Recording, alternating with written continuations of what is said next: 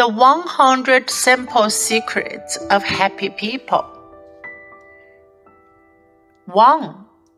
Your life has purpose and meaning. You are not here just to fill space or to be a background character in someone else's movie. Consider this nothing would be the same if you did not exist.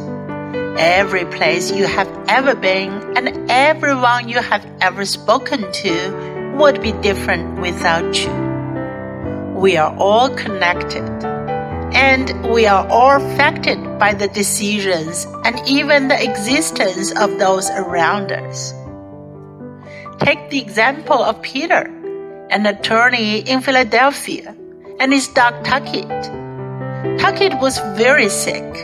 Gradually, he was becoming paralyzed by a tumor on his spinal cord.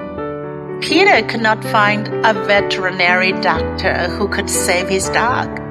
Desperate to find someone who could help, he turned to a pediatric neurosurgeon. The doctor agreed to try to help Tuckit, and in return, he asked Peter for a donation to the children's hospital he worked in. Jerry has never met Peter or Tuckit. Jerry is a blue eyed, blond haired, five years old boy who loves to eat mashed potatoes. Jerry also has tumors on his spine and his brain. With help from the donation Peter made to the hospital, Jerry underwent successful surgery performed by the doctor to remove the tumors. Tuckit's surgery was also a success. Studies of older Americans find that one of the best predictors of happiness is whether a person considers his or her life to have a purpose.